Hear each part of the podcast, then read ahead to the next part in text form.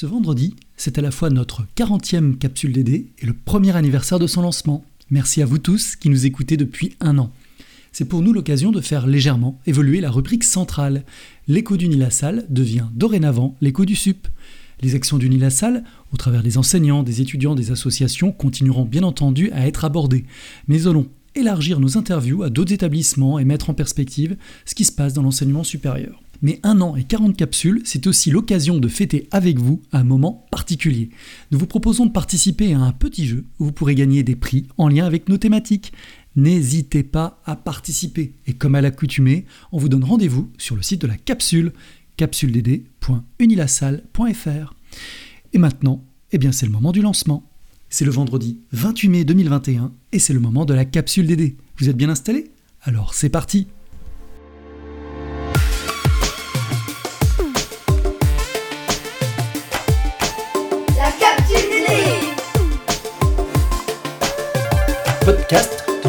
du développement durable d'Unilassal.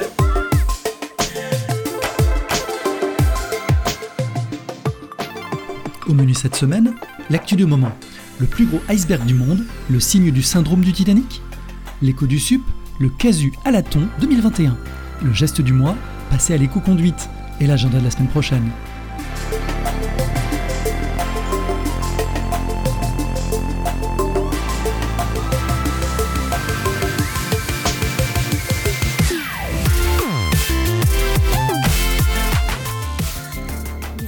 Peut-être entendu parler, le 19 mai dernier, le plus grand iceberg du monde s'est détaché de la banquise de l'Antarctique, plus précisément de la barrière de la glace de Rhône. C'est le British Antarctic Survey, un organisme de recherche britannique sur les zones polaires qui a repéré l'origine de cet iceberg. Qu'est-ce qu'un iceberg au juste? Les icebergs sont des blocs d'eau douce issus de la fragmentation d'un glacier continental. Revenons à notre iceberg. Cet iceberg, nouvellement baptisé A76, a une surface de 4320 km, soit l'équivalent de 4 fois la taille de New York ou la moitié de la Corse. C'est l'Agence spatiale européenne qui nous informe du velage de l'iceberg, terme, terme utilisé en glaciologie pour désigner la fragmentation de la banquise, ce qui lui attribue le record du plus grand iceberg au monde. En effet, d'autres plus gros icebergs ont vu le jour auparavant, explique Alex Brisbane, glaciologue, comme par exemple l'A68 en 2017 qui avait attiré tous les médias et scientifiques avec sa surface de 5800 km et son poids de 1000 milliards de tonnes. Malgré sa taille impressionnante, sa formation est issue du cycle naturel des banquises et non directement liée au réchauffement climatique. Il ne devrait pas non plus impacter la montée des eaux, étant donné que la banquise à laquelle il était rattaché flottait d'ores et déjà sur l'eau. Même si le processus de formation d'iceberg reste naturel, celui-ci est amplifié par le réchauffement climatique qui entraîne une augmentation de la température de l'océan. À savoir que le continent de l'Antarctique est une région plus à risque étant donné qu'elle se réchauffe deux fois plus vite que le reste de la planète. Or, pour avoir une idée, ce continent contient assez de glace pour élever le niveau global de la mer de 60 mètres. Ce phénomène risque d'accélérer avec l'augmentation des émissions de gaz à effet de serre causées par les activités humaines, menaçant sérieusement la montée des eaux. De nombreux chercheurs tirent la sonnette d'alarme, nous signalant que l'Antarctique pourrait bientôt atteindre un point de non-retour, estimé à 2060 par une étude des chercheurs du Massachusetts.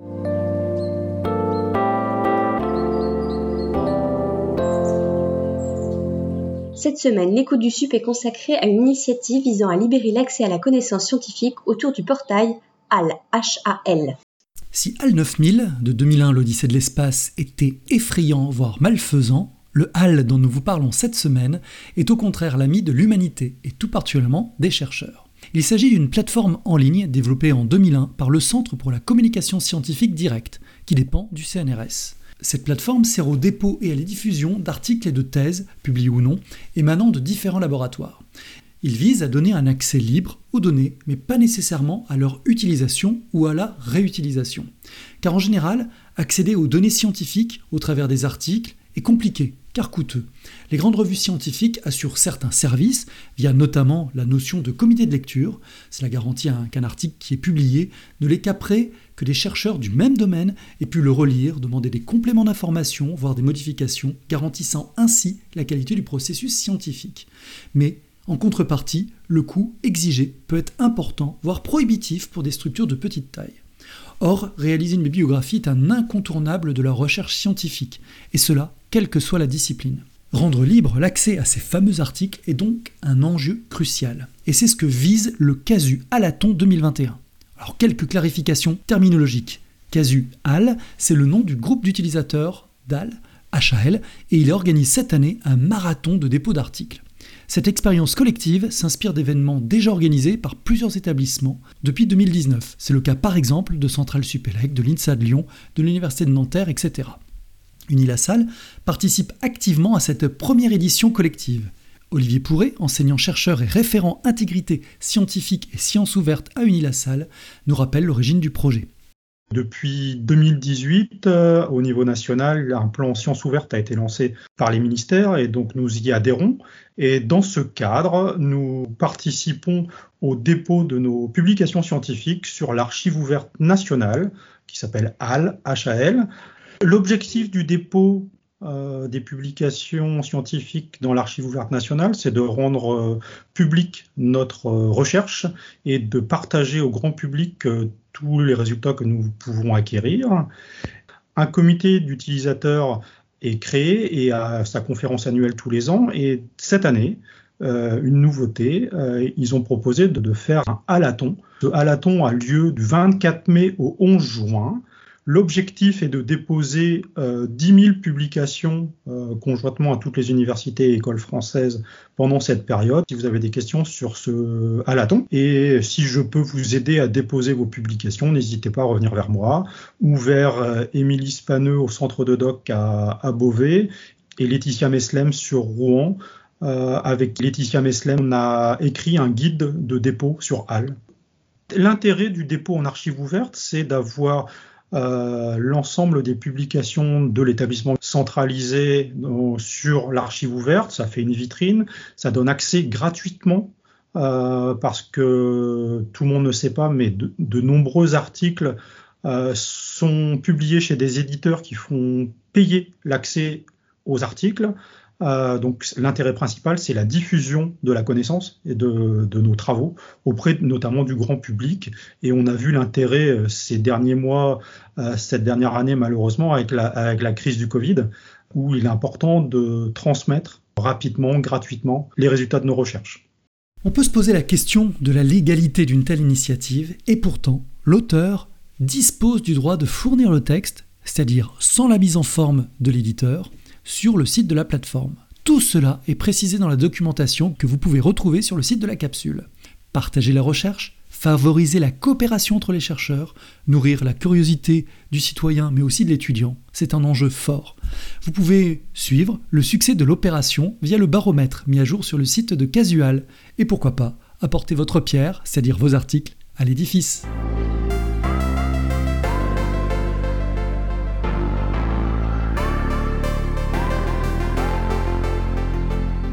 Aujourd'hui, on vous propose l'éco-conduite comme geste du mois. L'éco-conduite correspond à l'ensemble des comportements orientés vers une conduite moins polluante ainsi qu'un usage plus modéré de la voiture. Cette démarche passe principalement par une conduite plus souple ainsi qu'une utilisation de la voiture visant à accroître sa longévité. Voici le top 10 des principes de l'éco-conduite. Tout d'abord, réservez l'usage de la voiture pour des trajets supérieurs à 2 km ou ce que vous ne pouvez faire ni à pied ni à vélo. Ensuite, anticipez vos trajets pour ne pas subir la circulation. Quand vous êtes dans les bouchons, vous consommez de l'énergie sans pour autant servir votre objectif, celui d'aller d'un point A à un point B. Vous l'avez compris, l'embouteillage est l'ennemi numéro un de l'éco-conduite. Adoptez aussi une conduite souple en évitant les démarrages, les accélérations et les arrêts inutiles. Les changements d'allure intempestifs ont un impact direct sur la consommation d'hydrocarbures. Pensez également à appuyer franchement sur l'accélérateur et changer de vitesse rapidement, soit des 2500 tours minute sur une voiture essence et 2000 tours minute sur un diesel. Veillez à toujours être sur le rapport de vitesse le plus élevé. En cinquième, la consommation d'énergie est inférieure à celle de la troisième vitesse. Stabilisez votre allure dès que possible après les changements de régime et gardez une vitesse constante. Lorsque vous êtes contraint de réduire votre vitesse, faites-le progressivement en privilégiant le frein moteur et lâchez l'accélérateur au bon moment. Pour pratiquer l'éco-conduite, gardez toujours vos distances de sécurité. Les épisodes d'accélération puis de freinage successifs augmentent votre consommation de carburant, donc vos émissions polluantes. De façon générale, roulez moins vite. Une augmentation de vitesse de 10 km/h entre 120 et 130 km/h entraîne une surconsommation de 1 litre pour 100 km pour un véhicule standard. En cas de pic de pollution, la vitesse maximale est de toute façon abaissée sur certains axes. Faites aussi bon usage de votre véhicule. Autrement dit, ne faites pas chauffer le moteur à l'arrêt, roulez en douceur sur les deux premiers kilomètres et coupez le moteur en cas de stop prolongé. Au-delà des dix principes énoncés, adopter une conduite économique et écologique passe par des gestes simples et pleins de bon sens. L'organisation des trajets tient une place essentielle dans la démarche de conduite éco-responsable. Il vaut mieux réserver l'usage de la voiture au long parcours et regrouper ses rendez-vous, qu'il s'agisse d'impératifs personnels ou professionnels. Régulateur de vitesse, GPS, stop and start, la voiture d'aujourd'hui est dotée d'aides à la conduite qui contribuent à une conduite éco-responsable. Servez-vous-en autant que possible lors de vos parcours.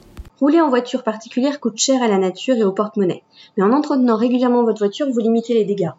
Les barres, coffres de toit et autres accessoires contribuent à augmenter le poids de votre véhicule, donc vos dépenses en carburant. Ne surchargez pas votre voiture inutilement. Laissez vos accessoires au garage si vous n'en avez plus besoin. Enfin, il est beaucoup plus économique de baisser les vitres. N'allumez pas systématiquement la climatisation et gardez cette option pour les grosses chaleurs. L'éco-conduite permet donc d'alléger sa facture carburant, de réduire l'impact de la voiture sur l'environnement, mais aussi d'améliorer la sécurité du conducteur et de l'ensemble des usagers de la route. On compte sur vous. Ce zoom sur l'éco-conduite est également l'occasion de vous parler du questionnaire mobilité que les étudiants et les salariés d'Unilassal vont être invités à remplir dans les prochaines semaines. En effet, dans le cadre de notre démarche bilan carbone, la question des déplacements est centrale.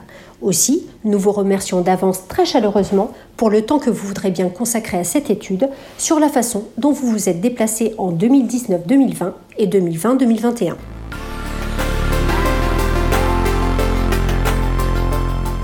Et l'agenda de la semaine prochaine Jeudi prochain, le 3 juin, ce sera la journée mondiale du vélo et de la course à pied.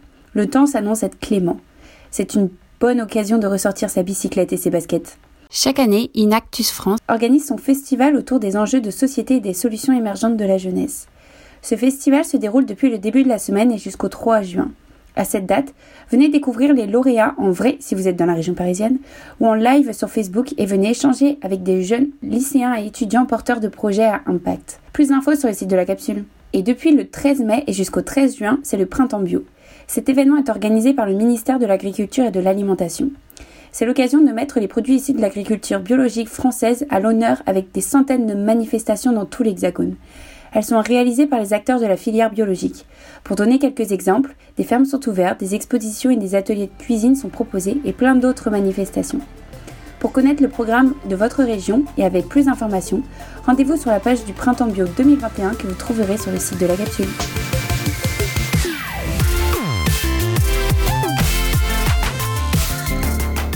Et voilà, la capsule DD d'Unilassal, c'est fini pour aujourd'hui. On espère que cette nouvelle formule vous a plu. N'hésitez pas à nous partager vos courriers enthousiastes, vos propositions de thèmes et vos suggestions d'amélioration à l'adresse capsuledD.unilassal.fr. Merci pour votre écoute et pour vos trajets en faveur du développement durable. On se retrouve la semaine prochaine et d'ici là, vous pouvez méditer cette pensée attribuée à Jean Morel, l'imagination, c'est le mode de déplacement le plus rapide.